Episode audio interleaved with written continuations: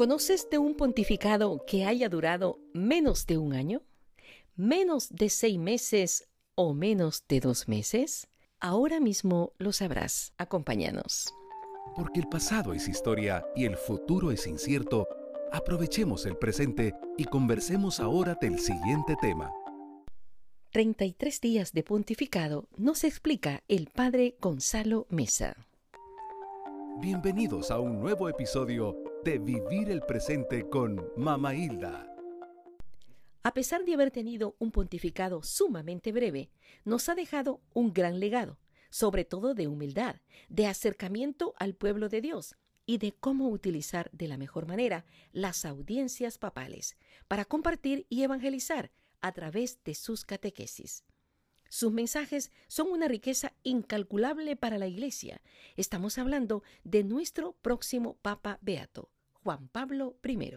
Sobre la aprobación y proceso de beatificación nos habla un sacerdote que al mismo tiempo es periodista, corresponsal del Vaticano y experto en asuntos eclesiales, viajes pastorales y de la Iglesia en general. Escuchemos con atención al Padre Gonzalo Mesa, un gran amigo a quien le damos una cordial bienvenida. Padre Gonzalo, ¿cómo se encuentra? Doña Hilda, como siempre, un gusto saludarla, saludarla a su público y traerle esta gran noticia. A mí me dio mucho gusto. Quizá a ustedes también les va a dar mucho gusto. Y que fíjese que el 13 de octubre pasado, del 2021, el Papa Francisco aprobó la publicación de, del decreto que reconoce un milagro atribuido a la intercesión del venerable siervo de Dios, Juan Pablo I Albino Luciani. De tal manera que ya muy pronto vamos a tener en los altares a otro papa, que en este caso es Juan Pablo I, el papa de la sonrisa, el papa que gobernó la iglesia solamente 33 días, que es uno de los papados más breves de la historia. Estoy seguro, doña Isla, que usted y pues otras personas se acuerdan del Papa de la Sonrisa. Claro que sí. Y estoy seguro que también, eh, yo no viví en ese tiempo, pero se recordarán de, la brevedad del pontificado, pues 33 días nada más, casi un mes con tres días, desde que se eligió hasta su muerte repentina el 28 de septiembre de 1978. El Papa de la Sonrisa, Albino Luciani, va a ser beato. No se, han no se ha dicho cuándo va a ser la ceremonia de beatificación, pero ya está todo listo y bueno, ahora será cuestión de logística de las diócesis. Eh, yo creo que será en la diócesis donde él vivió, donde él nació, donde se realizará, o será en Roma, no lo sé. Ya se va a anunciar más adelante, pero vamos a tener otro Papa Beato y Santo. Para, para aquellos que no, no recuerdan y, y, como, y que son muy jóvenes como usted, que no estuvieron en ese tiempo, eh, Juan Pablo II decidió eh, retomar ese nombre, Juan Pablo II, porque justamente hubo un Juan Pablo I que fue antes que él.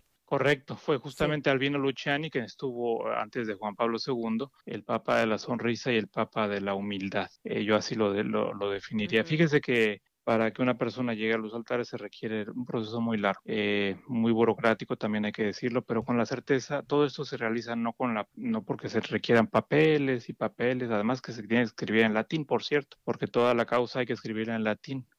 Eh, y el libro de, la, de las causas es en latín. Pero bueno, esa es una un detallito eh, para decirles lo siguiente, es para que una persona llegue a los altares es un proceso muy riguroso, pasa por médicos, expertos, teólogos, obispos, testigos, eh, revisión de escritos, es un proceso bastante, bastante largo, de tal manera que se llegue a la certeza de que efectivamente esa persona goza de la presencia de Dios y como tal es un intercesor ante Él, porque finalmente los milagros no los hace más que Dios. Pero gracias a la intercesión de los santos, que como sabemos, pues en la comunión de los santos, pues eh, sabemos que ellos están, eh, gozan de la visión beatífica y de tal manera que son nuestros intercesores ante, eh, ante Dios, que es el quien realiza los milagros, ¿no? Bueno, las etapas para que una persona sea santa, bueno, primero se tiene, tiene que ser eh, venerable, se tiene que eh, decretar como venerable. Una vez que se, se, decreta como venerable siervo de Dios, se, se, se, pasa a la beatificación y luego de la beatificación sigue la canonización. En el caso de Juan Pablo I, eh, les hablo un poquito de Juan Pablo I para los que no lo conocieron. Albino Luciani nació el 17 de octubre de 1912, ya en tres días vamos a festejar su, lo que sería su, el día de su, de su natalicio. Nació en Italia, en Forno di Canale, que ahora es, eh, se llama la región Canale da Gordo, en Belluno, Italia. Eh, Luciani fue ordenado sacerdote el 7 de julio de 1935. Como pastor se desempeñó primero como vicario parroquial, luego fue vicerrector del seminario y maestro del seminario, y luego ya desde 1954 fue vicario general de su diócesis. Más, más tarde, en cuatro años más tarde, en 1958 fue nombrado obispo de Vittorio Veneto, también en Italia. Fíjense que en estos diez años que estuvo, fue, fue obispo de Vittorio Veneto por diez años, y en esos diez años como obispo, pues se la pasó, dio mucha prioridad a las visitas pastorales, al contacto directo con los fieles, mm, lo cual en ese entonces, antes del Vaticano II, pues era algo inusual.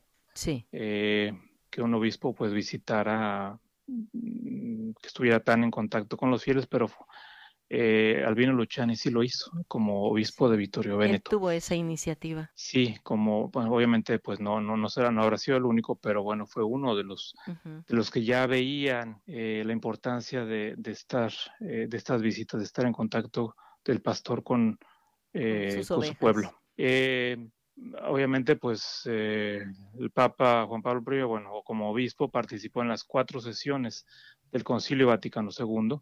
Eh, en 1969 fue nombrado patriarca de Venecia y Pablo VI lo crea cardenal en 1973. Eh, y en Venecia, como patriarca, pues una de sus primeras labores fue implementar las directrices del Concilio Vaticano II, y en el caso de Papa Luciani, pues las implementó en primera persona, en primer lugar. Es decir, él eh, adoptó, aún siendo cardenal, un estilo de vida sobrio y sobre todo prestaba mucha atención al pueblo, eh, mucha atención a los enfermos, a los pobres eh, y a los trabajadores, ¿no? Em, fue a la muerte de Pablo VI, el Papa que sufrió mucho también, porque pues fue un periodo muy difícil para, la, para el mundo. El periodo Hay que recordar, correcto, el periodo de pues, eh, pues de las de las protestas estudiantiles, se recuerda usted, eh, de las diferentes eh, manifestaciones antisistema, de las lo que le llamaban la revolución sexual. y obviamente pues implementar un concilio implementar las directivas de un concilio, pues nunca fue fácil, nunca en ninguno de los concilios fue fácil, llevó años, eh, y en, algunos casos, en algunos casos décadas, implementarlas y siempre, siempre hubo, hubo situaciones. Siempre había oposición. Eh, pues sí, y Pablo VI pues no fue la excepción, se le veía ya al final, los que recuerdan en ese entonces, pues veían al Papa Pablo VI, San Pablo VI ya más eh, agotado. siempre con, contrariado, agotado, porque sufrió mucho. Eh, bueno, a la muerte de Pablo VI en, eh, fue elegido Albino Luciani el 26 de agosto de 1978. Muere repentinamente el 28 de septiembre de ese mismo año. Em, fue un, pontificado, como le digo, pues muy breve. Su, su elección fue, fue, difícil, costó mucho la, no, fue una elección muy rápida, fue una elección rapidísima. Eh, pues el Espíritu Santo ya lo traía, eh, elegido a él. Y bueno, pues en el conclave lo eligieron a él muy rápidamente, ¿no? Em, pero pues murió repentinamente en el palacio, en el palacio apostólico. Mucho se ha debatido, se ha, sobre todo la prensa amarillista, ha, hablado mucho de algo que pues no, no, no es cierto. Sí, suposiciones. Eh, han, sí han, han, han, dicho la prensa amarillista que le pusieron ahí unas gotas en el café del Papa eh, o en el té y bueno, eso le provocó no sé qué cosa, eh, porque no lo querían, en fin. Eh, no, en realidad no es así. Mire, una de las, de las vicepostuladoras de la causa, que es por esto otra periodista, la periodista italiana Stefania Falasca, vicepostuladora, ella se dedicó a, que además forma parte, Estefanía, la, eh, Estefanía forma parte de, de, la, de la Fundación Juan Pablo I. No nada más es la vicepostuladora, sino también es una de las eh, personas encargadas de la Fundación Juan Pablo I. ¿Y qué significa eh, vicepostuladora? Es eh, el postulador es quien postula la causa, es decir, es quien, quien realiza todo el proceso de postulación. Oh, ya. Desde, desde la fase diocesana, o sea, desde, imagínense, todo el proceso de inicio a fin es el postulador. Y la vicepostuladora, pues obviamente es la tarea, la segunda de a bordo en este caso. ¿Y, y quién es el Eh, postulador, el, el, el primero que va en esta línea? Eh, no lo tengo acá a la mano, pero... Pero debe ser un sacerdote, porque ella es periodista. Correcto. Ajá. Los postuladores, eh, mire, para ser postulador, no cualquiera puede ser postulador, o Me sea, hay que estudiar, Sí. hay que tener, eh, en primer lugar, hay que tener un, un- un, eh, un título de Derecho Canónico de Teología de licencia. Sí. Y en segundo lugar, hay que tener, hay que tomar dos años de un curso específico en la Congregación para la Causa de los Santos. Eh, o sea, no cualquiera puede ser postulador. Entonces, lo que hacen aquí, eh, por ejemplo, las congregaciones que tienen, por ejemplo, piensen los franciscanos, ellos tienen un postulador, o hasta claro, dos, Sí, hasta porque tienen muchos santos, tienen muchas causas y necesitan gente experta, o sea, porque obviamente, pues, Sí. eh, pues, mm, vaya, para Sí. hacer, o sea, hay que tener la certificación, vaya, porque es un proceso muy complicado. Y, igual deben Muy- de muy- muy los, burocrático. los, los jesuitas, por ejemplo, los dominicos. los- Correcto. Eh, la mayor parte de las grandes eh, órdenes o congregaciones tienen su postulador, a veces hasta dos, a veces tienen hasta una oficina. en Roma, porque tiene que estar en Roma el postulador, Sí. ya cuando pasa a la fase diocesana, o sea, el proceso todo empieza en la diócesis, eh, en donde pues obviamente tiene que, a cargo del obispo, el postulador tiene que reunir testimonios, obras, leer obras, hacer toda la parte diocesana para presentarlo a su obispo. El obispo lo manda a Roma y cuando Roma le da el, el visto bueno, pasa a lo que le llaman la fase romana, que es eh, la otra parte también de...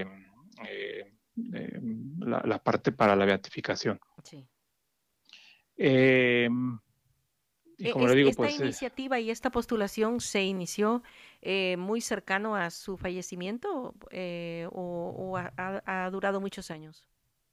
no, aquí fue, aquí, aquí fue, eh, fue providencial Benedicto XVI, Ah, quien fue quien, eh, obviamente escuchando las voces del postulador y de los, eh, de, de los, del obispo en este caso Sí. de, de, de donde era Albino Luciani, pues decidió ah, eh, avanzar la causa. pero fue a partir de Benedicto XVI, obviamente todo esto ya lleva mucho tiempo. Eh, pero bueno, quiero comentarles algo importante. ¿Qué fue lo que el Papa Francisco, como les decía, pues en octubre, el 13 de octubre, aprobó el decreto para su, eh, su beatificación? sí, Pero ¿qué es lo que se necesita para una beatificación? Para que un- una, una de las cosas que se requiere para que un ser, un venerable siervo de Dios pueda ser beato, se necesita un milagro. Eh, hay varias, hay, en el caso de los mártires, pues no se necesita para ser beatos, pero en el caso de un santo, como en este caso, pues sí se necesita un milagro. Eh, y fíjese que el, el milagro por el cual eh, se obtuvo, eh, digamos, el, La, la aprobación de la la, beatificación. la aprobación fue la curación milagrosa atribuida a la intercesión de, de Juan Pablo I, la curación milagrosa de una niña, de una niña que de una niña de Buenos Aires, eh, quien eh, padecía, bueno, en julio del 2011, esto ya se remonta del 2011, fíjese, ujú, hace 10 años. Eh, el evento tuvo lugar, la curación milagrosa tuvo lugar el 23 de julio del 2011 en Buenos Aires. El 20 de marzo del 2011, les cuento la historia, a la edad de 11 años, esta niña argentina comenzó a sufrir dolores de cabeza, mm, se presentaron pues fiebres, vómitos, en fin, trastornos del habla, y ese mismo día eh, fue trasladada a urgencias. ajá, Los dos exámenes y diagnóstico, pues le diagnosticaron lo que le llaman una encefalopatía epiléptica aguda, Oh, y tan eh, sí, un estado epiléptico refractario eh, y un shock séptico. Un cuadro clínico, pues los, los que nos Muy están escuchando que son médicos, pues saben que es un cuadro clínico muy severo, sobre todo por los ataques epilépticos diarios que no la, no la dejaban en paz y tuvieron que intubarla. Eh, en mayo del 2011, pues la tu- tuvieron que ser trasladada a, la- a cuidados intensivos en Buenos Aires. Eh, y en julio pues ya le dijeron a los padres que pues lo sentían mucho, pero que ya la situación ya no, pues simplemente ya no se podía. Esto era un 22 de julio, eh, cuando ya casi que la daban por desahuciada, pues tenía un cuadro séptico de bronconeumonía, en fin, eh, toda entubada, la niña ya no, pues, ya era el final, según le dijeron los médicos a los padres. Eso fue el 22 de julio. Al siguiente día, el es decir, en un lapso de unas horas, se produjo una rápida mejoría que continuó con la pronta recuperación. Eh, de un día para otro. Uh, correcto, en, de un cuadro clínico bien severo. Eh, en lapso de dos semanas, en, agosto, la paciente eh, se recupera y en un mes, mes y medio, fue dado de alta y rehabilitada recuperó la niña totalmente su autonomía física y psico, vaya, psicocognitiva conductual. ¿Qué pasó en esa noche del 22 de julio? Pues pasó que eh, un sacerdote que obviamente pues se acercó al hecho de lo que era, le llamaban la, el hecho de muerte de la niña, le propuso a la, a la madre que estaba ahí junto a ella que pidieran juntos la intercesión del venerable siervo de Dios, Juan Pablo I, a quien el padre, el párroco, eh, que acudió a darle la unción a la niña, tenía, era, era muy devoto. Eh, y entonces ahí a, estas oraciones estuvo la niña, estuvo el padre y las enfermeras y el, los doctores, invocando al Papa, al Papa Luciani y al Papa Juan Pablo I. Eh, y entonces, pues esta fue, este fue el milagro que después obviamente se analizó y efectivamente fue gracias a esta, a la intercesión de Juan Pablo I que, esta niña curó, digamos, repentinamente, ¿no? Digamos, en un lapso de unas horas, casi pasó de la muerte a la vida. E, esta niña ya tiene 10 años más de vivir en... Pues si tenía 11 años, en este caso ya tiene 21. Es decir, es su curación más verificada aún, pues con tantos años ya que han pasado. Correcto, y sobre todo porque, pues imagínate que todo estaba bien, perfectamente bien, este, eh, en el expediente, pues en el expediente médico está todo, los médicos registran todo, ¿no? Sí. Que, ya era muerte, o sea, que ya casi estaba un vegetal, ¿no? Una destinada a la muerte, una niña muy joven. Y por eso el sacerdote llegó. Y, entonces esta madre este, aceptó esa invitación del padre de pedir la intercesión. De Juan Pablo I, y bueno, pues y, como, testigos estuvieron nada más la madre, sino todo el personal médico que eh, pidieron la intercesión del Papa Luciani y pues así fue como, como, como se, vaya, eh, como se realizó. Eh, yo le llamo al Papa el Papa de la sonrisa, el Papa de la humildad y el Papa del Concilio Vaticano II.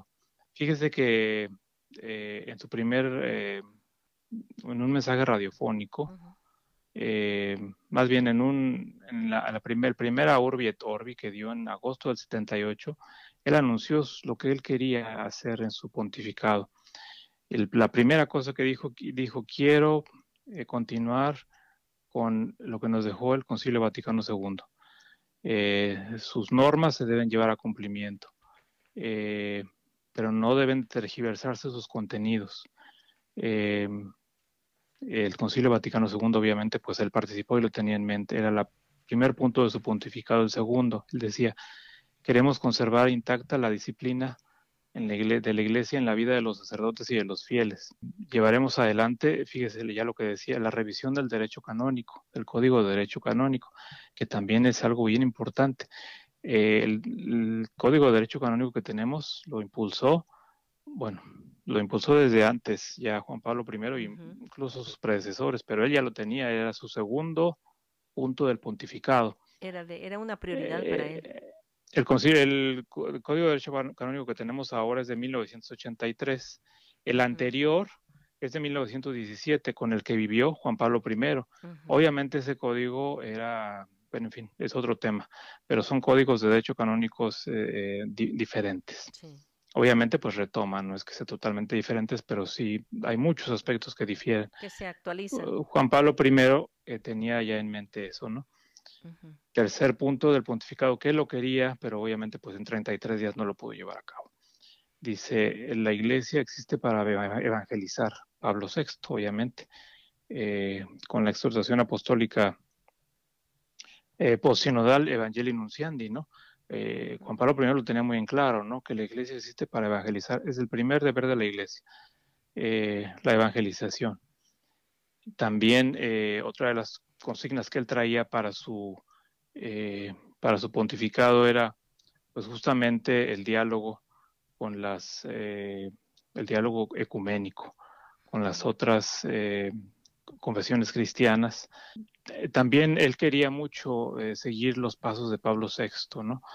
Él decía, queremos proseguir con paciencia el diálogo sereno y eficaz que Pablo VI, y fíjese cómo dice, nunca bastante llorado, fijó como fundamento y estilo de su acción pastoral dando las líneas maestras, la, dando las líneas maestras en su encíclica Ecclesiam Suam, es decir, es necesario que los hombres se conozcan mutuamente, eh, aun cuando se trate de los que no, no comparten nuestra fe. Uh -huh. Es necesario que nosotros eh, estamos dispuestos a dar testimonio de, lo, de la fe que poseemos y del encargo que Cristo nos encomendó para que el mundo crea, Juan 17.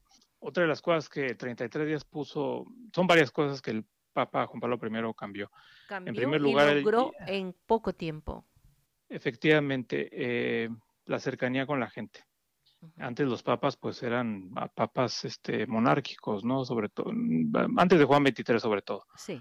Pío XII, Pío XI, Pío IX, Pío X son uh -huh. eh, más como pensemos con monarcas, pero a partir de Juan Pablo, bueno, de hecho a partir de Juan, Juan 23, luego siguiendo Pablo VI, Juan Pablo I, pues eh, ellos establecieron eh, normas más, más cercanas a la gente. Rompieron muchos ahora, protocolos. Pues, Correcto, uno de ellos, por ejemplo, es la, la, la ceremonia de incoronación. Antes le, no, no, le llamaban eh, ascensión al pontificado, ¿no? Sino le decían la incoronación, o sea, cuando el Papa recibía las, la corona, la tiara de tres, tres coronas, ¿no? Uh -huh. eh, eso lo dejó el Papa, ¿no? Sí. Eh, el Papa Juan Pablo I ya no lo hizo, obviamente, pues su, su respuesta tampoco, ¿no? Eh, lo de la corona, ¿no? La ceremonia de incoronación. Otra de las cosas que también prosiguió el Papa Juan Pablo I y a partir de ahí se siguió, que son las, las audiencias generales. Antes las audiencias generales que estamos acostumbrados que se, se, hagan los miércoles en el Vaticano, estas audiencias generales antes nada más era que el Papa llegaba eh, y saludaba a, a, los diferentes países, ¿no? Entonces, Saludo a, la, a, los peregrinos que vienen de lengua española de España, saludos de, de, de Perú, saludos de, de, El Salvador, saludos. Saludo a los fieles que vienen de Alemania, saludos a los que vienen de Bonn, los que vienen de, Trieste, en fin. ¿Y lo hacía en Era la todo. plaza o lo hacía en la ventana arriba? En el balcón, no, lo perdón. hacía, no, lo hacía en la sala Pablo VI y lo hacía también en la, la, plaza de San Pedro. Sí. Pero era un puro saludo, ¿no? Sí. O sea, y obviamente pues algunos se acercaban a saludarlo, eh, daba las bendiciones a, los, a las parejas, a los matrimonios nuevos. A partir de, de, Juan Pablo I, y de hecho ya al final de Pablo VI, él empieza a dar una catequesis, porque son las oportunidades de, de, que él puede acercarse con miles de personas y dar una catequesis. Claro. Entonces, por ejemplo, de, los, eh, de las catequesis que dio, pues una de ellas fue sobre la humildad, ¿no? Entonces, eh, la dio como, como el párroco que está hablando a sus, a sus fieles, no preparó nada, uh -huh. todo lo, lo fue improvisado. Espontáneo y natural. Espontáneo. Sí. Eh, él habló de la humildad, entonces dice, les enseñó como un padre enseña a sus hijos, como un pastor enseña a sus, eh, pues a, a, sus parroquianos que se acercan, ¿verdad? Uh -huh. Que no tienen ningún discurso preparado. Eh, les, les dijo, les, les, habló de la humildad, les habló de los mandamientos, eh, les dijo, me limito a recomendaros mucho una virtud que el Señor ha dicho, aprended de mí que soy manso y humilde de corazón. En esa ocasión de la, de la audiencia del 6 de septiembre al 78, pues les puso ejemplos, ¿no? Uh -huh. Bien básicos, por ejemplo, les, les mencionaba, bueno, de, decía, los mandamientos nos los dio Dios eh, para nuestro bien, todo improvisado, ¿eh? Ajá, sí. Para nuestro bien, eh, piensen, por ejemplo, y les puso el ejemplo de un carro. Dice, piensen en un carro, por ejemplo, que, que ustedes lo acaban de sacar de la agencia y les dicen que tienen que ponerle buena gasolina, tienen que ponerle buen aceite. Pero si la persona, decía el Papa, así lo dijo, el Papa Juan Pablo I decía, pero si la persona en lugar de, de, que, de que este carro le ponga gasolina, le pone este, agua, y en lugar de que le ponga aceite, le pone mermelada, pues obviamente ese carro no va a llegar a ningún lado. Dice lo mismo nosotros. Eh, con los mandamientos, nosotros tenemos, eh, los mandamientos nos los dio Dios para, para, para nuestro propio bienestar. No es porque Él quería limitarnos, sino para darnos la libertad. Y dijo, eh, yo también les recomiendo una virtud muy querida por el Señor, que es la humildad. y puso un ejemplo, dice, con el riesgo de decir un despropósito, el Señor ama tanto la humildad que a veces permite pecados graves. ¿Para qué? Mm, Decía Juan Pablo I, para que quienes los han cometido, estos pecados graves, después de, arrepentirse lleguen a ser humildes. Ay, Dios mío. Eh, dice, no viene gana de creerse medio santos cuando se sabe que se han cometido faltas graves. El Señor ha recomendado tanto ser humildes.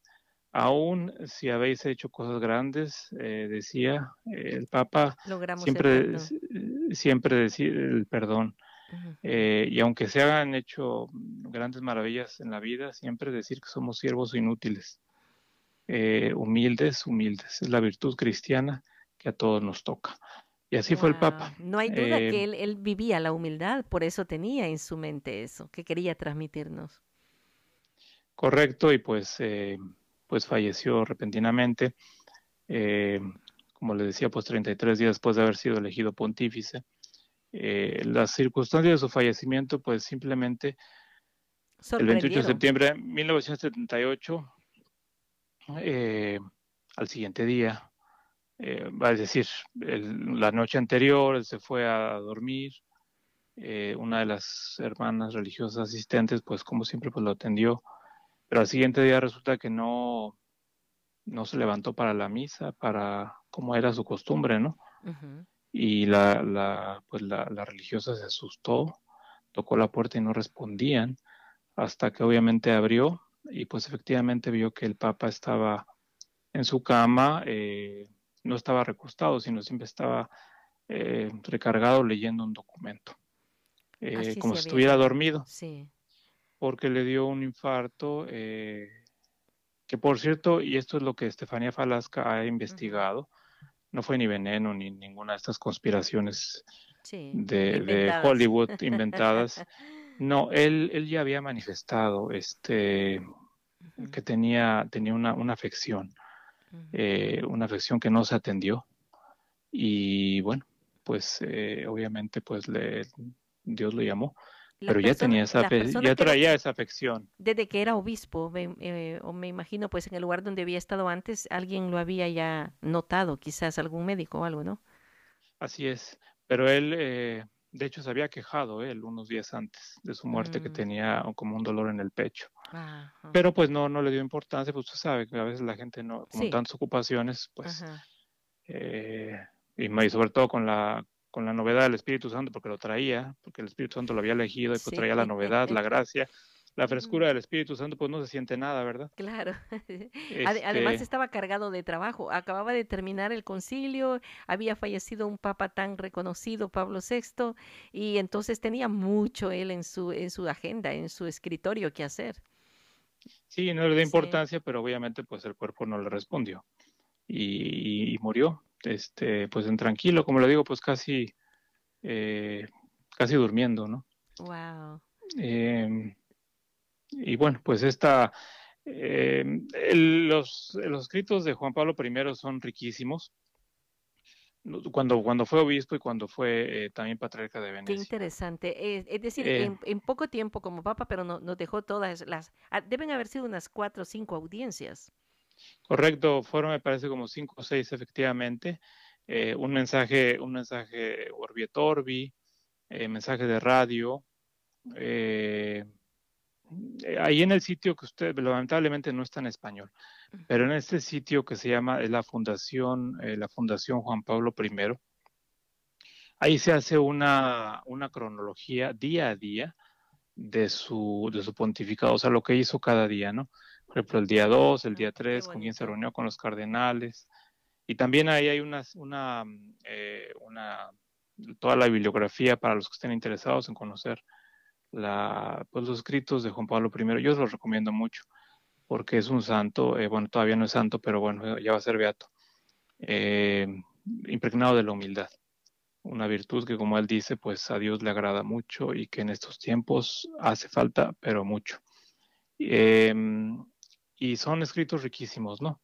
Eh, como le digo, pues tristemente no todos están en, en, español, pero algunos sí. Si ustedes se van al, sitio del Vaticano, www.vatican.va, eh, se van a Juan Pablo, donde dice hasta abajo, en la parte eh, de abajo de la página internet, están todos los papas, ustedes le dan clic a Juan Pablo I y ahí van a poder leer al menos lo más relevante de su pontificado, o sea, los 33 días y en español. Eh, hay pues obviamente sus reflexiones, sus, eh, sus audiencias, y aunque no está todo, pues al menos pueden tener una, una idea. Sí. Una idea de esta, eh, de su teología, de su, de su forma, de su estilo de gobernar. Usted como sacerdote joven, cuando estuvo en los estudios en el seminario, eh, le llamó la atención eh, conocer sobre este Papa. Lo escucho bastante familiarizado con él, padre. ¿Siempre le ha llamado la atención conocerlo? Pues a mí sí, y, en realidad sí quiero, apenas se acaban de publicar sus obras completas en italiano, lamentablemente, pero sí me gustaría, ya lo había leído, pero profundizarlo mucho más. Eh, y con esto concluyo, doña Hilda, porque ya se nos alargó el tiempo. Eh, no nos ponemos a pensar uno de los signos de los tiempos, que es un signo eh, de la grandeza y misericordia de Dios en nuestros tiempos. Dios nos dio en el siglo, vaya, en el siglo XX, papas santos algo que no ocurre en la iglesia de Gregorio XVI. Eh, no es usual. Eh, tampoco es la costumbre, o sea, tener papas santos. Desde, piense usted, de hecho, desde antes, ¿eh? eh piense en el Beato Pío IX, Pío piense en, bueno, Leo, Leo XIII todavía no lo es, pero piense desde Pío X, San Pío X, que Papa Santo. Eh, piensa usted en, bueno, Pío XI tampoco lo es, pero piensa usted en Pío XII. Eh, en Pío XII. Piense usted, obviamente, en San Juan XXIII. Piense usted en San, Pablo VI. Piense usted ahora en el Beato eh, Juan Pablo I. Bueno, va a ser Beato. Juan Pablo II. Todos. Tiene, tiene, razón. Todos juntos que son signos de los tiempos. Dios ha estado maravilloso con nosotros, con su iglesia.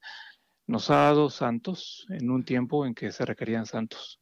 Exacto. Eh, ¿Por qué? Porque pues obviamente llevar a cabo un concilio de la magnitud que fue el concilio Vaticano II, pues requería santos. La iglesia pasó por momentos muy difíciles, usted sabe, durante el periodo posconciliar, desde las revoluciones, las revueltas, hasta las mismas protestas dentro de la iglesia, las divisiones, las en fin, tantos problemas que cargó Pablo VI. Pero también Dios no nos dejó. Así como, dio, así como hubo problemas, así también nos vimos florecer eh, ejemplos de santidad. En primer lugar, desde sus pastores hasta el pueblo de Dios, porque también en esta época fue una época de santos, desde los pastores, que en este caso son los papas, hasta los laicos. Eh, florecimiento también de, de, las, eh, de los nuevos movimientos, Increíble. Eh, y como le digo, pues esta, los, una, digamos, un maratón o una serie sucesiva de Papas Santos eh, se da poco en la iglesia, en la historia de la iglesia. De hecho, en realidad, y da pena decirlo, pero pues a veces ha sido lo contrario, ¿no? Sí. piense, piense usted en el siglo mil, vaya, en el, en el año mil, mil cien, pues ahí, y luego en el siglo XVI, ¿no? Con los Borgia, o sea, la verdad es que ahí está hasta da vergüenza mencionar sus nombres, ¿no? Pero eran papas. Eh, parecían todo, parecían todo menos papas. no eh, todos fueron santos y, no nos tenemos que acostumbrar a que tener papas santos, son un don de Dios. y ese es mi punto. Son un don de Dios y los papas, pues sí, efectivamente son sucesores de Pedro, pero son humanos. Y como humanos pueden ser eh, pecadores, tener sus errores, sí. Eh, o ser santos. Y no siempre, no, eh, cada vez que veamos a un pontífice santo es darle gracias a Dios, porque no es, eh, son regalos de Dios. Los papas se equivocan, eh, porque son humanos, se han, se han equivocado, han hecho cosas malas.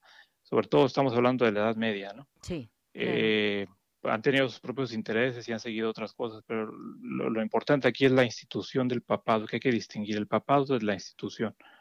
El hombre, pues se puede equivocar, pero el Papa, el, como institución, es una institución de, de, carácter divino y esa sigue, esté quien esté, esté un santo o esté un pecador. La institución del papado sigue porque esa institución está garantizada por Jesucristo, por Dios, y es guiada por el Espíritu Santo. Eh, y a veces, como les digo, pues nos, eh, hemos, eh, y es bueno acostumbrarse a la santidad, pero no va a ser siempre el caso. No va a ser siempre el caso. Tendremos a veces papas teólogos como Benedicto XVI, papas más pastorales, pero papas santos. Ha sido un regalo de Dios sí. tener cuatro sucesivos. Y los previos también, que ahí van, van por ese buen camino. Pío IX es beato, uh -huh. quizá en algún día se canonice. Eh, Pío XII lo mismo. Eh, ya Dios nos dirá, ¿no? Exacto, van por ese camino. Dar gracias a Dios por sí. estos signos de los tiempos maravillosos, ¿no? Sí, yo trato de entender este la, uh, la el gozo que usted siente en exponernos y explicarnos eh, la alegría en la iglesia actual de tener este nuevo beato y es porque dentro de la serie, como usted bien lo dice, de los eh, papas santos anteriores estaba faltando él, estaba faltando Juan Pablo I y ahora como que lo usted lo confirma, pues como el don de Dios se manifiesta en nuestros tiempos. Correcto, y sigamos pidiendo para que también le, le, le siga en esa serie eh, Pío XII. Gran, gran. Sí. Eh, ¿usted, sabe, ¿Usted sabe que Pío XII es el autor más citado del Concilio Vaticano II? Exacto. Sí. No nos podemos a pensar en eso. O sea, Pío XII fue un, fue un pivote fundamental del Concilio Vaticano II. El autor más citado, uh -huh. obviamente, pues después de la escritura, después de los padres de la iglesia, es Pío XII. Sí. Porque era un gran teólogo. Sí, y, eh, y, y su nombre aparece por todos lados. Seguramente con una carga pues de conflicto, ¿verdad? Por lo de los, eh, lo de los judíos. Eh, pero sí, que pero también es otro asunto que hay que, que se está averiguando. Superarlo. También es más, más de, de, leyenda negra que lo de la realidad, lo de la realidad, ¿no? Sí. En ese sentido, eh, pues el Papa Francisco para, para, o sea, para de, desmitificar esa leyenda negra, pues ha abierto los archivos secretos sí, de su pontificado para que vean que pues en realidad es pura leyenda negra. ¿no? Exacto. Eh, Entonces nos hace falta pedir el, los milagros a estos eh, eh, papas que ya están encaminados. Sí, a, a, Pío IX, que también es un santo que quiero mucho. Sí. Fue el, el, Pío IX fue el, el que eh, donó el seminario norteamericano. Uh -huh. El primer seminario norteamericano en Roma lo donó Pío IX. Eh, y de hecho el, el, el, logo del Pontificio Colegio Norteamericano lleva el, uno de los, eh, de los emblemas de Pío IX, porque es el fundador. Ah, qué, Digamos, qué el bueno. que dio el prim la primera casa, la casa Santa, Marta, eh, Santa María, que está ahí cerquita de la, eh, de la Fontana de Trevi, que es ahora es casa para sacerdotes solamente que están estudiando en Roma, donde yo también estuve, tuve la oportunidad de Sí. estar. Ajá. Esa casa la dio, uh, fue una donación de Pío IX eh, a la iglesia norteamericana, que en ese entonces, imagínense, en 1850, más o menos, no recuerdo la fecha, 56 por ahí, eh, dio esa casa para la formación de los sacerdotes venidos de Norteamérica, de lo que apenas estaba formando Hace, como, hace mucho tiempo. como Norteamérica. Sí. Estamos hablando de 1860, 70 por ahí. Eh, él fue el, el- el que eh, decía, necesitamos tener aquí sacerdotes eh, que se formen eh, pues bajo los pies, bajo la, a la- a la- como le dicen en italiano, la sombra del cupolone, ¿no? Sí, A la sombra de San Pedro, a la sombra de la cúpula de San Pedro. qué, qué pero también es, es, es muy importante, es muy importante Pío IX. Quizás la gente no lo conoce mucho, pero mm, otro papa muy sufrido también, ¿no? Y él sí, este, son sus historias de aventura, ¿no? De tuvo que huir de un día de, eh, un día les contaré, tuvo que huir un día de, de- de- los papas no vivían en el Vaticano, los papas vivían eh, donde ahora es la residencia del presidente de la República Italiana Sí. eh, ahí vivían. y un día pues como lo querían apresar, pues tuvo que huir este, en, una en una carroza escondido y en fin, que dio maroma y media Pío IX y sufrió mucho. Luego ya como no lo querían, y ya muerto lo querían aventar al río Tíber, este, una cosa tremenda, pero en fin, mm. es otra historia. Perseguido. algún día le contaré. Ajá. Qué, qué, qué, bonitas historias, padre. Eh, casi todos estos eh, papas que usted nos ha mencionado, Pío no Pío X, Pío XII, ¿verdad? Eh, pues igual tendrá, tendremos un día que ser testigos de su canonización. Sí, yo pido a Dios también mucho y bueno, pues también eh, eh, esperar, ¿no? Este, que se complete el proceso y bueno, pues mientras seguir adelante con los, con, con Dios adelante, con el Espíritu Santo y la intercesión de los nuevos. Sí. El de nuevo Beato Juan Pablo I cada, vez me queda más claro por qué usted es eh, un reportero del Vaticano, por qué usted es un periodista, porque de verdad se adentra, se interesa, se inquieta y, forma parte de esta historia como miembro de una iglesia, de una iglesia viva, ¿verdad? Y, que nos toca vivir en estos tiempos, en estos tiempos de, de, papas santos. Qué bonito. Así es, así es. Siempre rezar por el Papa. El Papa Francisco lo pide, pide recen mucho por mí, pero sí hay que rezar por él. Sí, e, e, y por los pastores, pero no nos olviden del Papa también. Así es, sí, por supuesto. Como que el compromiso de nosotros, los laicos, eh, debe de ser cada vez más, eh, más convincente, ¿verdad? De la necesidad que tenemos de orar por nuestro párroco, por nuestros obispos, por nuestro Papa. Sí, siempre buscar la unidad, ¿no? Podemos tener diferencias de, opiniones, de que algo no nos guste, pero siempre ante todo la unidad. Sí. Eh, dar testimonio de esa unidad, ¿no?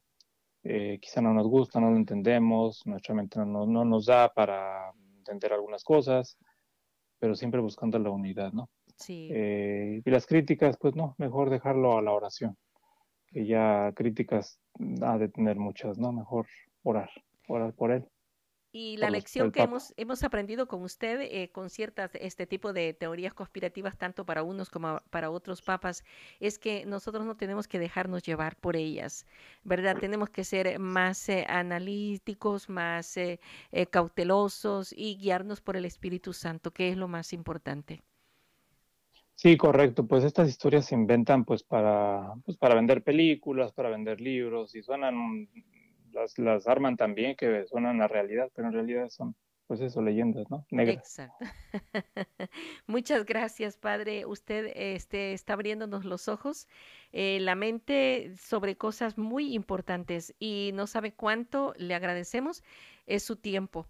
A pesar de, todo, eh, pues eh, ha sido beneficioso el anuncio de esta nueva beatificación, porque conocer al Papa eh, Juan Pablo I nos hace falta bastante.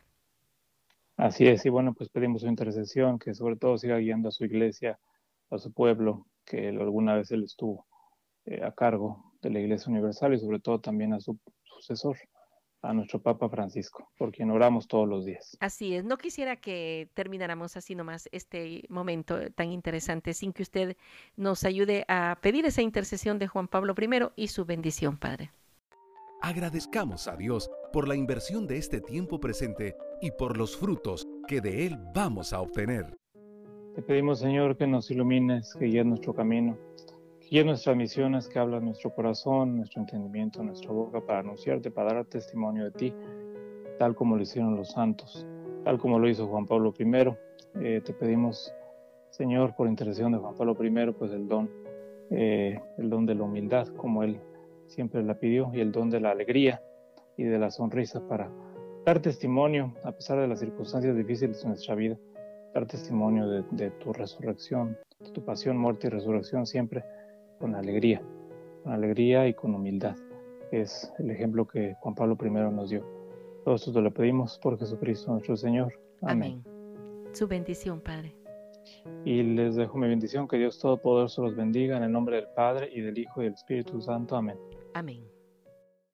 Conociendo y aprendiendo más de nuestros invitados.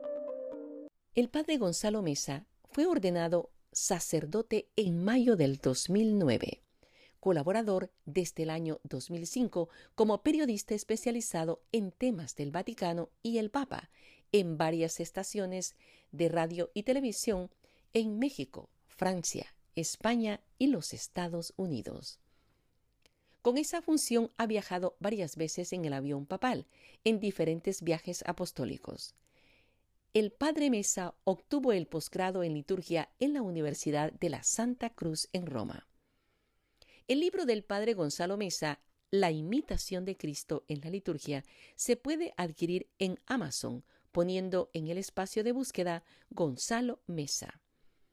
Para encontrarlo en las redes sociales, hágalo como Padre Gonzalo Mesa y en Twitter en su aspecto periodístico, sobre todo como FR Gonzalo Mesa, Fray Gonzalo Mesa. Te invitamos a nuestro siguiente episodio, del cual juntos podemos aprender. Preguntas, comentarios o sugerencias al correo vivirelpresente arroba mamahilda.com.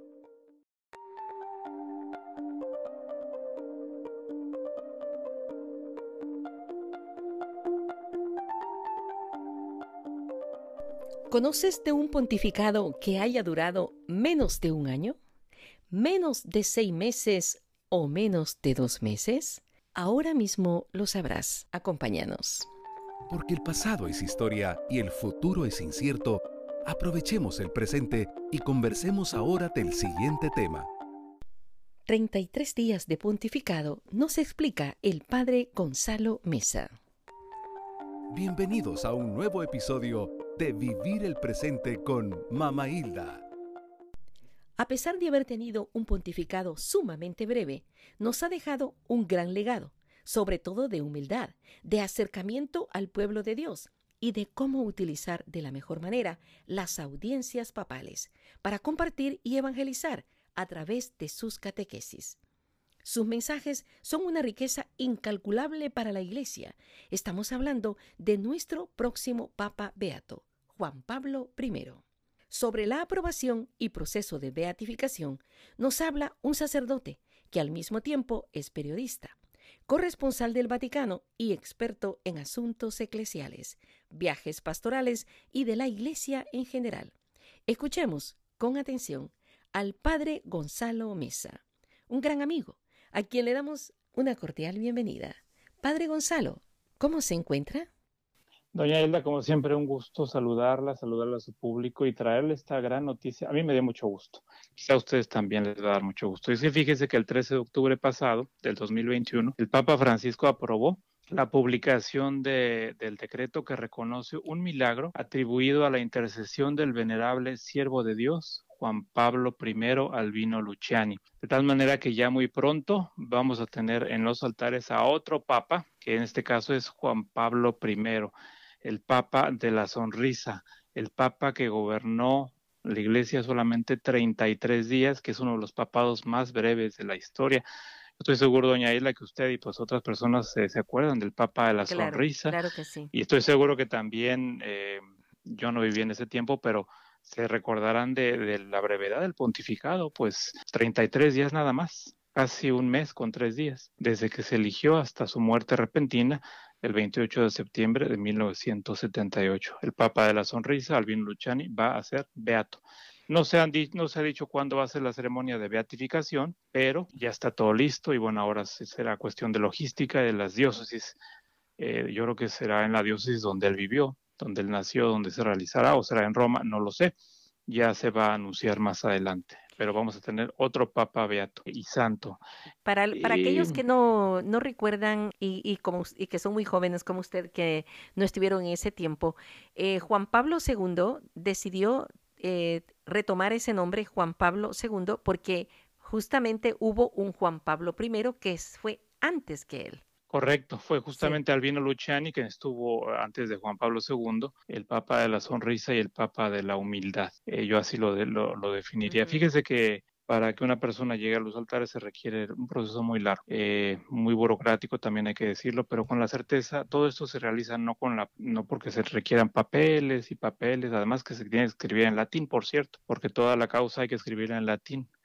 Eh, y el libro de, la, de las causas es en latín. Pero bueno, esa es una un detallito eh, para decirles lo siguiente. Es para que una persona llegue a los altares es un proceso muy riguroso. Pasa por médicos, expertos, teólogos, obispos, testigos, eh, revisión de escritos. Es un proceso bastante, bastante largo, de tal manera que se llegue a la certeza de que efectivamente esa persona goza de la presencia de Dios y como tal es un intercesor ante Él, porque finalmente los milagros no los hace más que Dios. Pero gracias a la intercesión de los santos, que como sabemos, pues en la comunión de los santos, pues eh, sabemos que ellos están, eh, gozan de la visión beatífica y de tal manera que son nuestros intercesores ante, eh, ante Dios, que es el quien realiza los milagros, ¿no? Bueno, las etapas para que una persona sea santa, bueno, primero se tiene, tiene que ser eh, venerable, se tiene que eh, decretar como venerable. Una vez que se, se, decreta como venerable siervo de Dios, se, se, se, pasa a la beatificación y luego de la beatificación sigue la canonización. En el caso de Juan Pablo I, eh, les hablo un poquito de Juan Pablo I para los que no lo conocieron. Albino Luciani nació el 17 de octubre de 1912, ya en tres días vamos a festejar su, lo que sería su, el día de su, de su natalicio. Sí. Nació en Italia, en Forno di Canale, que ahora es, eh, se llama la región Canale da Gordo, en Belluno, Italia.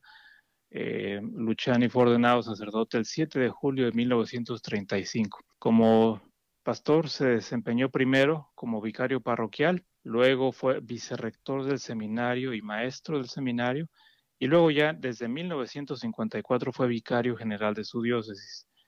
Más, más tarde, cuatro años más tarde, en 1958 fue nombrado obispo de Vittorio Veneto, también en Italia. Fíjense que en estos diez años que estuvo, fue, fue obispo de Vittorio Veneto por diez años, y en esos diez años como obispo, pues se la pasó, dio mucha prioridad a las visitas pastorales, al contacto directo con los fieles, mm, lo cual en ese entonces, antes del Vaticano II, pues era algo inusual.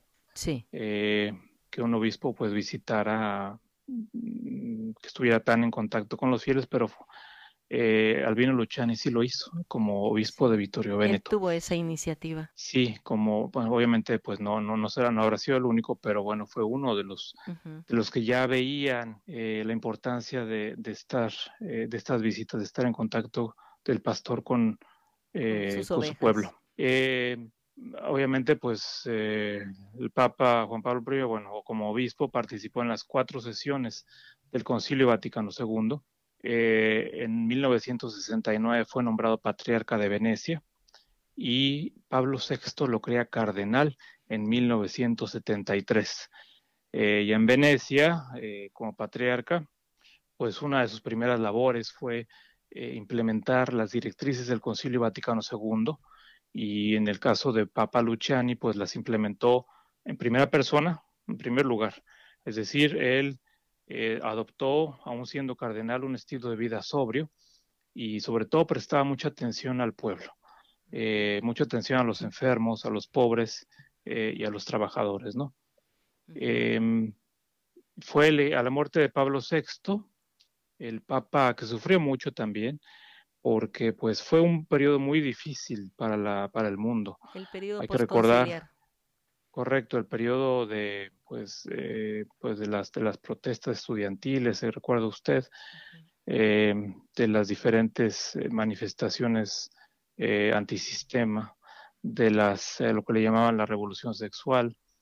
y obviamente pues implementar un, un, un concilio implementar las directivas de un concilio, pues nunca fue fácil, nunca en ninguno de los concilios fue fácil, llevó años, eh, y en, en, algunos casos, en algunos casos décadas, implementarlas y siempre, siempre hubo, hubo situaciones. Siempre había oposición. Eh, pues sí, y Pablo VI pues no fue la excepción, se le veía ya al final, los que recuerdan en ese entonces, pues veían al Papa Pablo VI, San Pablo VI ya más eh, agotado. siempre con, contrariado, agotado, porque uh -huh. sufrió mucho. Eh, bueno, a la muerte de Pablo VI en, eh, fue elegido Albino Luciani el 26 de agosto de 1978. Muere repentinamente el 28 de septiembre de ese mismo año. Em, fue un, pontificado, como le digo, pues muy breve. ¿Su, elección fue, difícil? ¿Costó mucho la...? No, fue una elección muy rápida, fue una elección rapidísima. Eh, pues el Espíritu Santo ya lo traía, eh, elegido a él. Y bueno, pues en el conclave lo eligieron a él muy rápidamente, ¿no? Em, pero pues murió repentinamente en el palacio, en el palacio apostólico. Mucho se ha debatido, se ha, sobre todo la prensa amarillista, ha, hablado mucho de algo que pues no, no, no es cierto. Sí, suposiciones. Eh, han, sí han, han, han, dicho la prensa amarillista que le pusieron ahí unas gotas en el café del Papa eh, o en el té y bueno, eso le provocó no sé qué cosa, eh, porque no lo querían, en fin. Eh, no, en realidad no es así. Mire, una de las, de las vicepostuladoras de la causa, que es por esto otra periodista, la periodista italiana Stefania Falasca, vicepostuladora, ella se dedicó a, que además forma parte, Estefanía, la, eh, Estefanía forma parte de, de, la, de la Fundación Juan Pablo I. No nada más es la vicepostuladora, sino también es una de las eh, personas encargadas de la Fundación Juan Pablo I. ¿Y qué significa eh, vicepostuladora? Es el postulador es quien postula la causa, es decir, es quien, quien realiza todo el proceso de postulación. Oh, desde, desde la fase diocesana, o sea, desde, imagínense, todo el proceso de inicio a fin es el postulador. Y la vicepostuladora, pues obviamente es la tarea, la segunda de abordo en este caso. ¿Y, quién es el eh, postulador, el, el, primero que va en esta línea? Eh, no lo tengo acá a la mano, pero... Pero debe ser un sacerdote, porque ella es eh, periodista. Correcto. Los postuladores, eh, mire, para ser postulador no cualquiera puede ser postulador, o sea, hay que estudiar. Sí. Hay que tener, eh, en primer lugar, hay que tener un, un, eh, un, título de Derecho Canónico de Teología de licencia. Sí. Y en segundo lugar, hay que tener, hay que tomar dos años de un curso específico en la Congregación para la Causa de los Santos. o sea, no cualquiera puede ser postulador. Entonces, lo que hacen aquí, eh, por ejemplo, las congregaciones que tienen, por ejemplo, piensen los franciscanos, ellos tienen un postulador, hasta dos, sí, porque tienen muchos santos, tienen muchas causas y necesitan gente experta, o sea, porque obviamente, pues, eh, pues mm, vaya, para hacer, hay que tener la certificación, vaya. Porque es un proceso muy complicado. Y, igual deben de tener los, los, jesuitas, por ejemplo, los dominicos. Correcto. Eh, la mayor parte de las grandes eh, órdenes o congregaciones tienen su postulador, a veces hasta dos, a veces tienen hasta una oficina en Roma, porque tiene que estar en Roma el postulador. Ya cuando pasa a la fase diocesana, o sea, el proceso todo empieza en la diócesis, eh, en donde pues obviamente tiene que, a cargo del obispo, el postulador tiene que reunir testimonios, obras, leer obras, hacer toda la parte diocesana para presentarlo a su obispo. El obispo lo manda a Roma y cuando Roma le da el, visto bueno, pasa a lo que le llaman la fase romana, que es eh, la otra parte también de, eh, la, parte para la beatificación. Sí. Y como le digo, esta pues, iniciativa y esta postulación se inició eh, muy cercano a su fallecimiento o, ha, durado muchos años. No, aquí fue, aquí, aquí fue em, fue providencial Benedicto XVI, ah. quien fue quien, eh, obviamente escuchando las voces del postulador y de los, eh, de, los del obispo, en este caso de, de, donde era Albino Luciani, pues decidió ah, eh, avanzar la causa. Pero fue a partir de Benedicto XVI, obviamente todo esto ya lleva mucho tiempo. pero bueno, quiero comentarles algo importante. ¿Qué fue lo que el Papa Francisco, como les decía, pues en octubre, el 13 de octubre, aprobó el decreto para su, eh, su beatificación. Pero ¿qué es lo que se necesita para una beatificación? Para que una, una de las cosas que se requiere para que un ser, un venerable siervo de Dios pueda ser beato, se necesita un milagro. Em, hay varias, hay, en el caso de los mártires, pues no se necesita para ser beatos. Pero en el caso de un santo, como en este caso, pues sí se necesita un milagro. Eh, y fíjese que el, milagro por el cual eh, se obtuvo, eh, digamos, el, la, aprobación de la, la, aprobación fue la curación milagrosa atribuida a la intercesión de, de Juan Pablo I, la curación milagrosa de una niña de una niña que de una niña de Buenos Aires, quien padecía, bueno, en julio del 2011, esto ya se remonta del 2011, fíjese, hace 10 años. Eh, el evento tuvo lugar, la curación milagrosa tuvo lugar el 23 de julio del 2011 en Buenos Aires. El 20 de marzo del 2011, les cuento la historia, a la edad de 11 años, esta niña argentina comenzó a sufrir dolores de cabeza, mm, se presentaron pues fiebres, vómitos, en fin, trastornos del habla y ese mismo día eh, fue trasladada a, urgencias. Los dos exámenes y diagnóstico, pues le diagnosticaron lo que le llaman una encefalopatía epiléptica aguda. Oh, eh, sí, un estado epiléptico refractario eh, y un shock séptico. Un cuadro clínico, pues los, los que nos están escuchando, que son médicos, pues saben que es un cuadro clínico muy severo sobre todo por los ataques epilépticos diarios, que no la, no la dejaban en paz y tuvieron que intubarla. Eh, en mayo del 2011, pues la tuvieron que ser trasladada a, cuidados intensivos en Buenos Aires. Eh, y en julio, pues ya le dijeron a los padres que pues lo sentían mucho, pero que ya la situación ya no, pues simplemente ya no se podía. Esto era un 22 de julio. Eh, cuando ya casi que la daban por desahuciada, pues tenía un cuadro séptico de bronconeumonía, en fin, eh, toda entubada, la niña ya no, pues ya era el final, según le dijeron los médicos a los padres, eso fue el 22 de julio. Al siguiente día, eh, el es decir, en un lapso de unas horas, se produjo una rápida mejoría que continuó con la pronta recuperación. de un día para otro. Uh, correcto, en de un cuadro clínico bien severo. Eh, en lapso de dos semanas, en agosto, la paciente eh, se recupera eh, y en un mes, mes y medio, fue dado de alta y rehabilitada.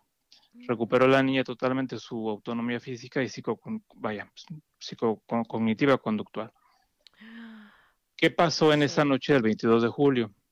Pues pasó que eh, un sacerdote que obviamente pues se acercó al hecho de lo que era, le llamaban la, el hecho de muerte de la niña, le propuso a la, a la madre que estaba ahí junto a ella que pidieran juntos la intercesión del venerable siervo de Dios, Juan Pablo I, a quien el padre, el párroco, eh, que acudió a darle la unción a la niña, tenía, era, era muy devoto. Ajá. Eh, y entonces ahí a, estas oraciones estuvo la niña, estuvo el padre y las enfermeras y el, los doctores, invocando al Papa, al Papa Luciani, al Papa Juan Pablo I.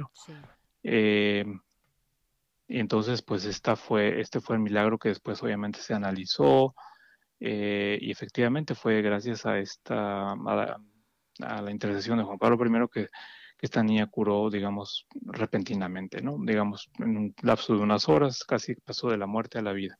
E, esta niña ya tiene 10 años más de vivir en... Pues si tenía 11 años, en este caso ya tiene 21. Es decir, es su curación más verificada aún, pues con tantos años ya que han pasado. Correcto, y sobre todo porque, pues imagínate que todo estaba bien, perfectamente bien, este, eh, en el expediente, pues en el expediente médico está todo, los médicos registran todo, ¿no? Sí. Que, ya era muerte, o sea que ya casi estaba un vegetal, ¿no? Una destinada a la muerte, una niña muy joven. Y por eso el sacerdote llegó. Y, entonces esta madre este, aceptó esa invitación del padre de pedir la intercesión.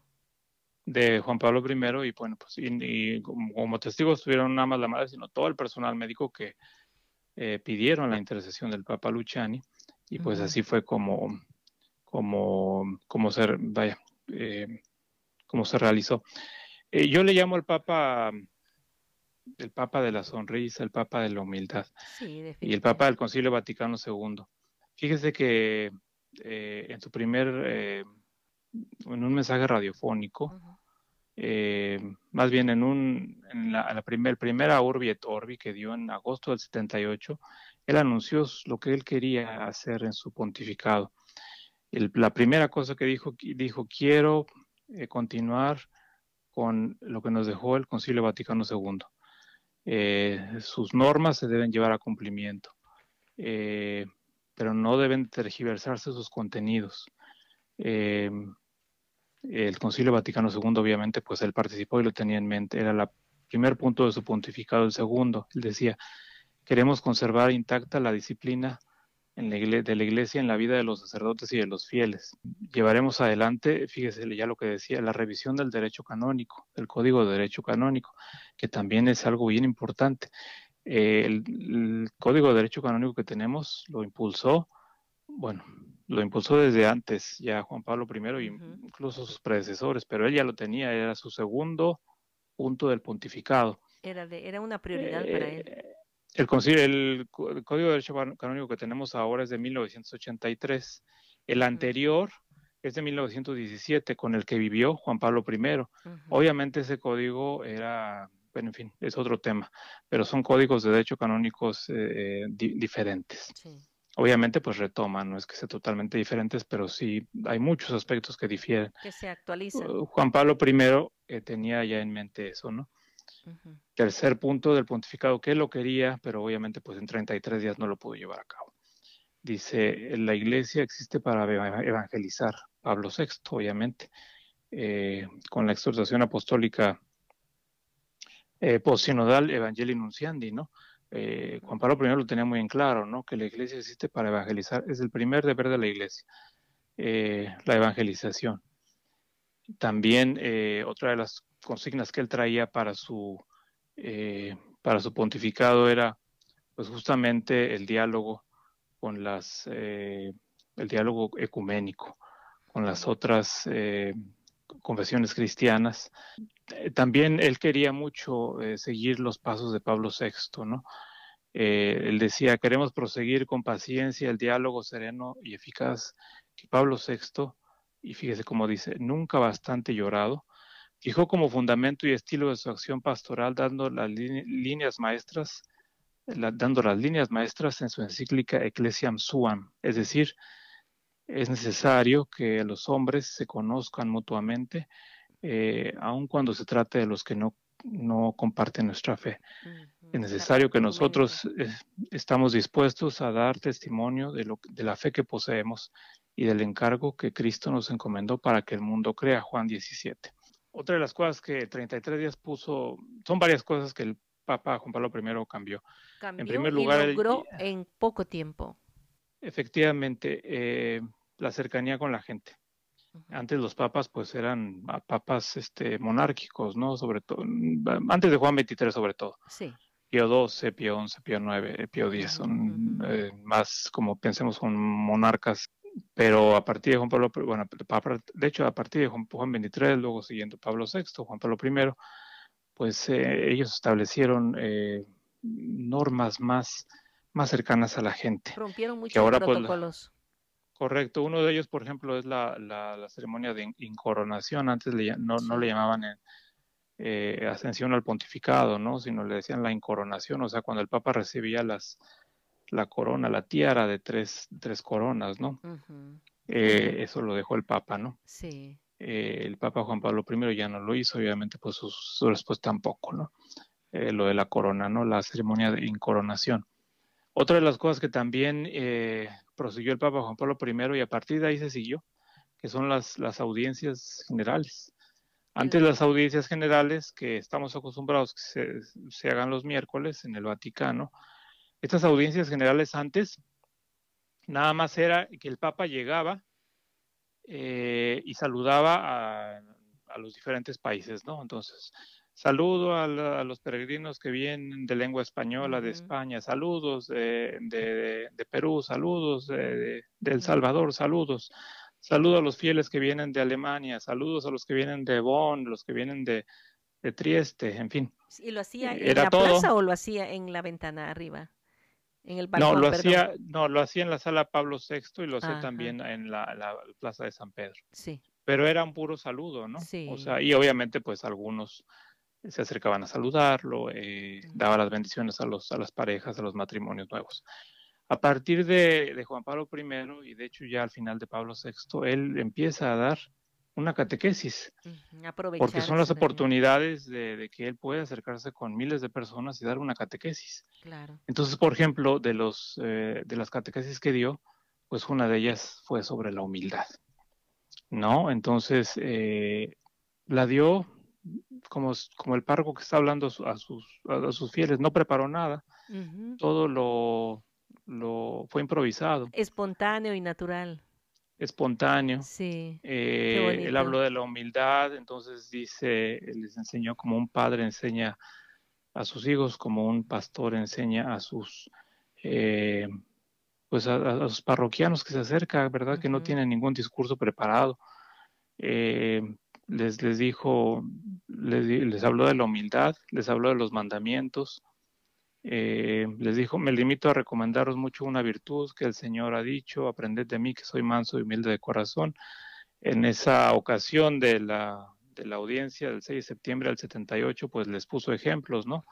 Bien básicos, por ejemplo, les, les mencionaba, bueno, decía, los mandamientos nos los dio Dios eh, para nuestro bien, todo improvisado, ¿eh? Ajá, sí. Para nuestro bien, eh, piensen, por ejemplo, y les puso el ejemplo de un carro, dice, piensen en un carro, por ejemplo, que, que ustedes lo acaban de sacar de la agencia y les dicen que tienen que ponerle buena gasolina, tienen que ponerle buen aceite.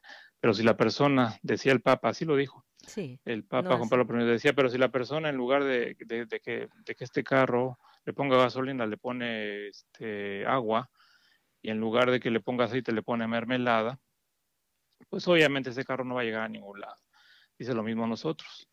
Eh, con los mandamientos, nosotros tenemos, eh, los mandamientos nos los dio Dios para, para, para nuestro propio bienestar. No es porque Él quería limitarnos, sino para darnos la libertad. Y dijo, eh, yo también les recomiendo una virtud muy querida por el Señor, que es la humildad. Y puso un ejemplo, dice, con el riesgo de decir un despropósito, el Señor ama tanto la humildad que a veces permite pecados graves. ¿Para qué? Mm, Decía Juan Pablo I, para que quienes los han cometido, estos pecados graves, después de, arrepentirse lleguen a ser humildes. Ay, Dios mío. Eh, dice, no viene gana de creerse medio santos cuando se sabe que se han cometido faltas graves. El Señor ha recomendado tanto ser humildes Aún si habéis hecho cosas grandes, eh, decía el Papa, siempre, siempre decir el perdón. Eh, y aunque se hagan hecho grandes maravillas en la vida, siempre decir que somos siervos inútiles, eh, humildes, humildes. Es la virtud cristiana que a todos nos toca. Y así fue el Papa. No hay duda que él, él, vivía la humildad, por eso tenía en su mente eso, que quería transmitirnos. Correcto, y pues pues falleció repentinamente, eh, como le decía, pues 33 días después de haber sido elegido pontífice. Eh, las circunstancias de su fallecimiento, pues simplemente el 28 de septiembre de 1978, eh, al siguiente día, va a decir, la noche anterior él se fue a dormir, una de las hermanas religiosas asistentes, pues como siempre, pues lo atendió pero al siguiente día resulta que no, no se levantó para la misa, para como era su costumbre, ¿no? Y la, la, pues la, la, religiosa se asustó, tocó la puerta y no respondían, hasta que obviamente abrió y pues efectivamente vio que el Papa estaba en su cama, eh, no estaba recostado, sino siempre estaba eh, recargado leyendo un documento, eh, como si estuviera dormido. Sí porque le dio un infarto, eh, que por cierto, y esto es lo que Estefanía Falasca ha investigado, no fue ni veneno ni ninguna de estas conspiraciones de, Hollywood inventadas.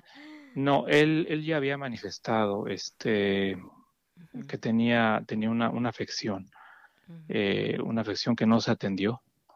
Y bueno, pues eh, obviamente pues le, Dios lo llamó pero ya tenía esa ya traía esa afección. Desde que era obispo, eh, o me imagino, pues en el lugar donde había estado antes, alguien lo había ya notado, quizás algún médico o algo, ¿no?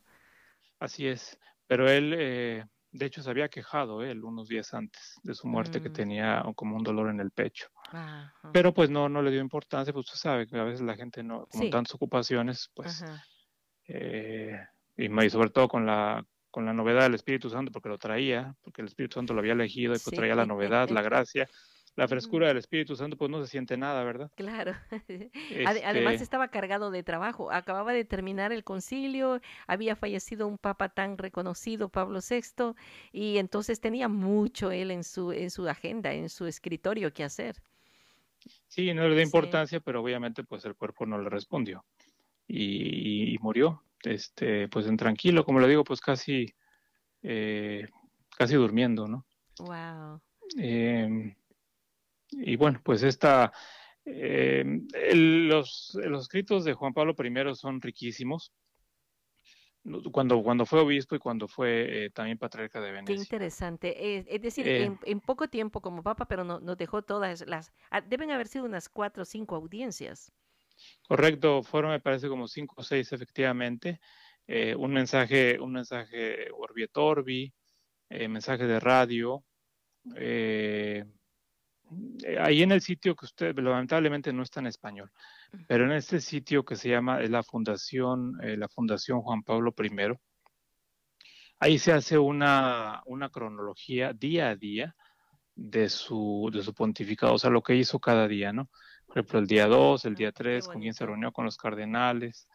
Y también ahí hay una, una, eh, una, toda la bibliografía para los que estén interesados en conocer la, pues, los escritos de Juan Pablo I. Yo los recomiendo mucho porque es un santo, eh, bueno, todavía no es santo, pero bueno, ya va a ser beato, eh, impregnado de la humildad, una virtud que como él dice, pues a Dios le agrada mucho y que en estos tiempos hace falta, pero mucho. Em, y son escritos riquísimos, ¿no? Eh, como le digo, pues tristemente no todos están en, español, pero algunos sí. Si ustedes se van al, al sitio del Vaticano, www.vatican.va, eh, se van a Juan Pablo, donde dice hasta abajo, en la parte eh, de abajo de la página internet, están todos los papas. Usted le dan clic a Juan Pablo I y ahí van a poder leer al menos lo más relevante de su pontificado, o sea, los 33 días y en español. Eh, ahí, pues obviamente, sus reflexiones, sus, sus audiencias, y aunque no está todo, pues al menos pueden tener una, una idea. Sí. Una idea de esta eh, de su teología, de su, de su forma, de su estilo de gobernar.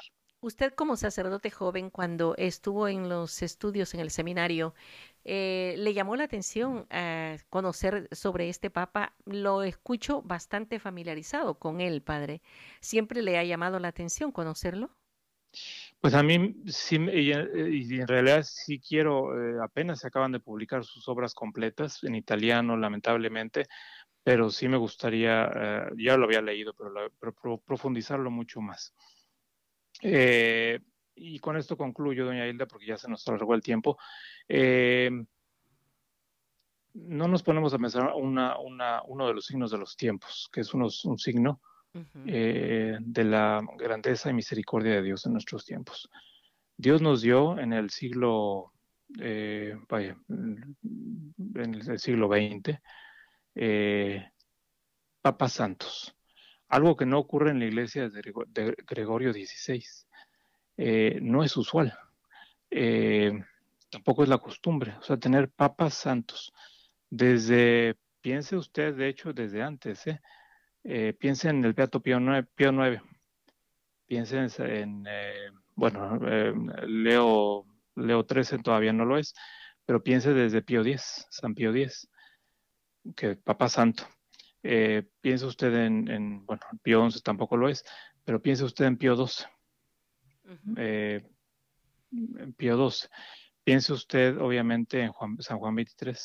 Piense usted en San, Pablo VI. Piense usted ahora en el Beato eh, Juan Pablo I. Bueno, va a ser Beato. Juan Pablo II.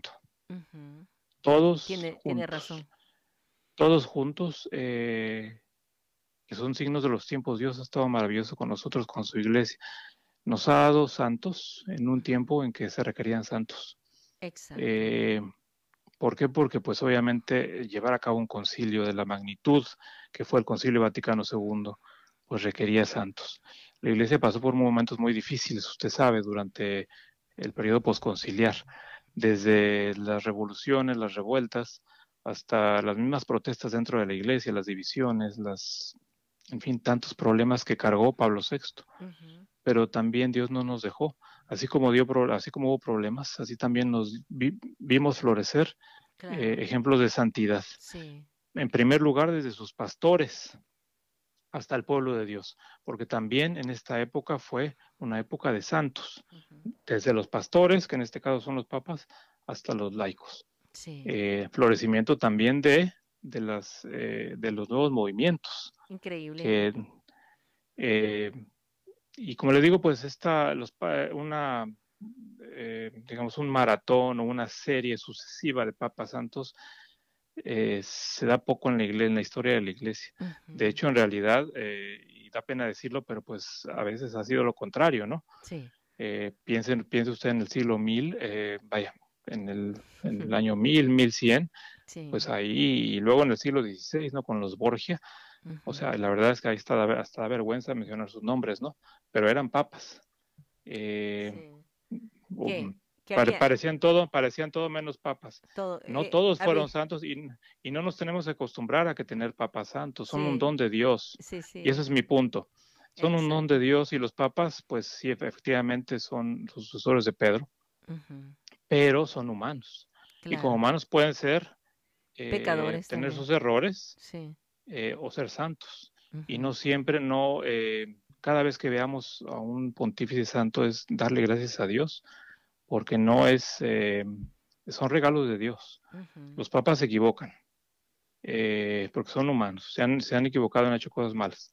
Sobre todo estamos hablando de la Edad Media, ¿no? Sí han tenido sus propios intereses y han seguido otras cosas, pero lo, importante aquí es la institución del papado, que hay que distinguir el papado de la institución. El hombre, pues, se puede equivocar, pero el papa, el, como institución, es una institución de, carácter divino, y esa sigue, esté quien esté, esté un santo o esté un pecador, la institución del papado sigue porque esa institución está garantizada por Jesucristo, por Dios, y es guiada por el Espíritu Santo. Eh, y a veces, como les digo, pues nos, eh, nos hemos, eh, y es bueno acostumbrarse a la santidad, pero no va a ser siempre el caso. No va a ser siempre el caso.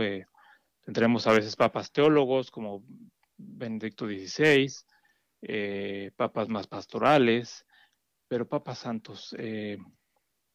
ha sido un regalo de Dios tener cuatro sucesivos.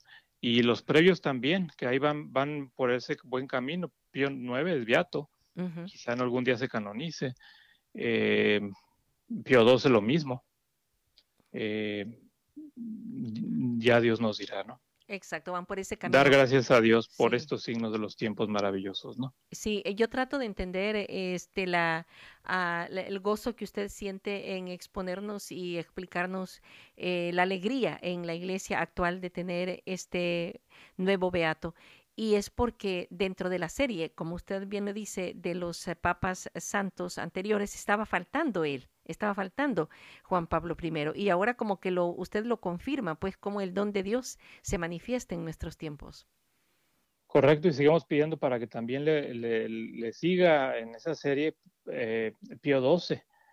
Gran, gran. Eh, ¿usted, sabe, ¿Usted sabe que Pío XII es el autor más citado del Concilio Vaticano II? Exacto. No nos podemos a pensar en eso. O sea, Pío XII fue un, eh, fue un pivote fundamental del Concilio Vaticano II. El autor más citado, obviamente, pues después de la escritura, después de los padres de la iglesia, es Pío XII. Porque era un gran teólogo. Sí, y, eh, su nombre aparece por todos lados seguramente con una carga pues de conflicto, ¿verdad? Por lo de los eh, lo de los judíos eh, pero sí, pero también es otro asunto que hay que, se está averiguando. Superarlo. también es más, más de, leyenda negra que lo de la realidad, lo de la realidad, ¿no? Sí. En ese sentido, eh, pues el Papa Francisco para, para, o sea, para desmitificar esa leyenda negra, pues ha abierto los archivos secretos de su pontificado para que vean que pues en realidad es pura leyenda negra. Exacto. Eh, Entonces nos hace falta pedir el, los milagros a estos eh, eh, papas que ya están encaminados. Sí, a, a, Pío IX, que también es un santo que quiero mucho. Sí. fue el, el, Pío IX fue el, el que donó el seminario norteamericano. El primer seminario norteamericano en Roma lo donó Pío IX. y de hecho el, el, el logo del Pontificio Colegio Norteamericano lleva el, uno de los, eh, de los emblemas de Pío IX, porque es el fundador. Ah, Digamos, el que dio la primera casa, la casa Santa, eh, Santa María, que está ahí cerquita de la, eh, de la Fontana de Trevi, que es ahora es casa para sacerdotes solamente que están estudiando en Roma, donde yo también estuve, tuve la oportunidad de estar. Esa casa la dio, ah, fue una donación de Pío IX eh, a la iglesia norteamericana, que en ese entonces, imagínense, en 1850, más o menos, no recuerdo la fecha, 56 por ahí, eh, dio esa casa para la formación de los sacerdotes venidos de Norteamérica, de lo que apenas estaba formando. Hace, hace mucho tiempo. Como Norteamérica, estamos hablando de 1860, 70 por ahí. Eh, él fue el, el, que eh, decía, necesitamos tener aquí sacerdotes que se formen pues bajo los pies, bajo la, como le dicen en italiano, la sombra del cupolone, ¿no? A la sombra de San Pedro, a la sombra de la cúpula de San Pedro. Eh, pero también es, es, muy importante, es muy importante Pío IX. Eh, quizás la gente no lo conoce mucho, pero otro papa muy sufrido también, ¿no? Y él sí, este, son sus historias de aventura, ¿no? De tuvo que huir de un día de, eh, un día les contaré, tuvo que huir un día de, los papas no vivían en el Vaticano, los papas vivían eh, donde ahora es la residencia del presidente de la República Italiana. Sí. Eh, ahí vivían. Y un día, pues como lo querían apresar, pues tuvo que huir este, en, una en una carroza, escondido. Y en fin, que dio maroma y media Pío nueve y sufrió mucho. Luego ya, como no lo querían, y ya muerto lo querían aventar al río Tíber, este, una cosa tremenda. Pero en fin, mm. es otra historia. Perseguido. algún día le contaré. Ajá. Qué, qué, qué, bonitas historias, padre. Eh, casi todos estos eh, papas que usted nos ha mencionado, Pío no Pío décimo, Pío doce, ¿verdad? Eh, pues igual tendrá, tendremos un día que ser testigos de su canonización. Sí, yo pido a Dios también mucho y bueno, pues también esperar, ¿no? Este, que se complete el proceso y bueno, pues mientras seguir adelante con los, con, con Dios adelante, con el Espíritu Santo y la intercesión de los nuevos. El de nuevo Beato Juan Pablo I. Cada, vez me queda más claro por qué usted es eh, un reportero del Vaticano, por qué usted es un periodista, porque de verdad se adentra, se interesa, se inquieta y, forma parte de esta historia como miembro de una iglesia, de una iglesia viva, ¿verdad? Y, que nos toca vivir en estos tiempos, en estos tiempos de, de papas santos. Qué bonito. Así es, así es. Siempre rezar por el Papa. El Papa Francisco lo pide, pide recen mucho por mí, pero sí hay que rezar por él. Sí. E, e, y por los pastores, pero no nos olviden del Papa también. Así es, sí, por supuesto. Como que el compromiso de nosotros, los laicos, eh, debe de ser cada vez más, eh, más convincente, ¿verdad? De la necesidad que tenemos de orar por nuestro párroco, por nuestros obispos, por nuestro Papa. Sí, siempre buscar la unidad, ¿no? Podemos tener diferencias de, opiniones, de que algo no nos guste, pero siempre ante todo la unidad. Sí. Eh, dar testimonio de esa unidad, ¿no? Eh, quizá no nos gusta, no lo entendemos, nuestra mente no, no, nos da para entender algunas cosas, pero siempre buscando la unidad, ¿no? Sí. Eh, y las críticas, pues no, mejor dejarlo a la oración, que ya críticas ha de tener muchas, ¿no? Mejor orar, orar por él.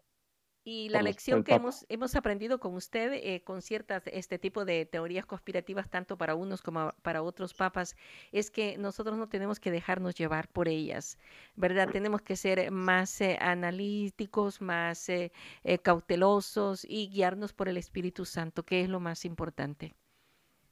Sí, correcto. Pues estas historias se inventan pues para, pues para vender películas, para vender libros y suenan las, las arman también que suenan a realidad, pero en realidad son, pues eso, leyendas, ¿no? Exacto. Muchas gracias, Padre. Usted este, está abriéndonos los ojos, eh, la mente sobre cosas muy importantes y no sabe cuánto le agradecemos es su tiempo. Ah, a pesar de, de todo, eh, pues eh, ha sido beneficioso el anuncio de esta nueva beatificación, porque conocer al Papa eh, Juan Pablo I nos hace falta bastante. Así es, y bueno, pues pedimos su intercesión, que sobre todo siga guiando a su iglesia, a su pueblo, que alguna vez él estuvo a cargo de la Iglesia Universal y sobre todo también a su sucesor, a nuestro Papa Francisco, por quien oramos todos los días. Así es, no quisiera que termináramos así nomás este momento tan interesante sin que usted nos ayude a pedir esa intercesión de Juan Pablo I y su bendición, Padre. Agradezcamos a Dios por la inversión de este tiempo presente y por los frutos que de él vamos a obtener. Te pedimos, Señor, que nos ilumines, que guíes nuestro camino, que guíes nuestras misiones, que habla nuestro corazón, nuestro entendimiento, nuestra boca para anunciarte, para dar testimonio de ti, tal como lo hicieron los santos, tal como lo hizo Juan Pablo I. Eh, te pedimos, Señor, por intercesión de Juan Pablo I, pues el don, eh, el don de la humildad, como él siempre la pidió, y el don de la alegría y de la sonrisa para dar testimonio, a pesar de las circunstancias difíciles de nuestra vida, dar testimonio de, tu resurrección, de tu pasión, muerte y resurrección, siempre con alegría, con alegría y con humildad. Es el ejemplo que Juan Pablo I nos dio. Todo esto te lo pedimos por Jesucristo nuestro Señor. Amén. Su bendición, Padre. Y les dejo mi bendición, que Dios Todopoderoso los bendiga en el nombre del Padre y del Hijo y del Espíritu Santo. Amén. Amén conociendo y aprendiendo más de nuestros invitados.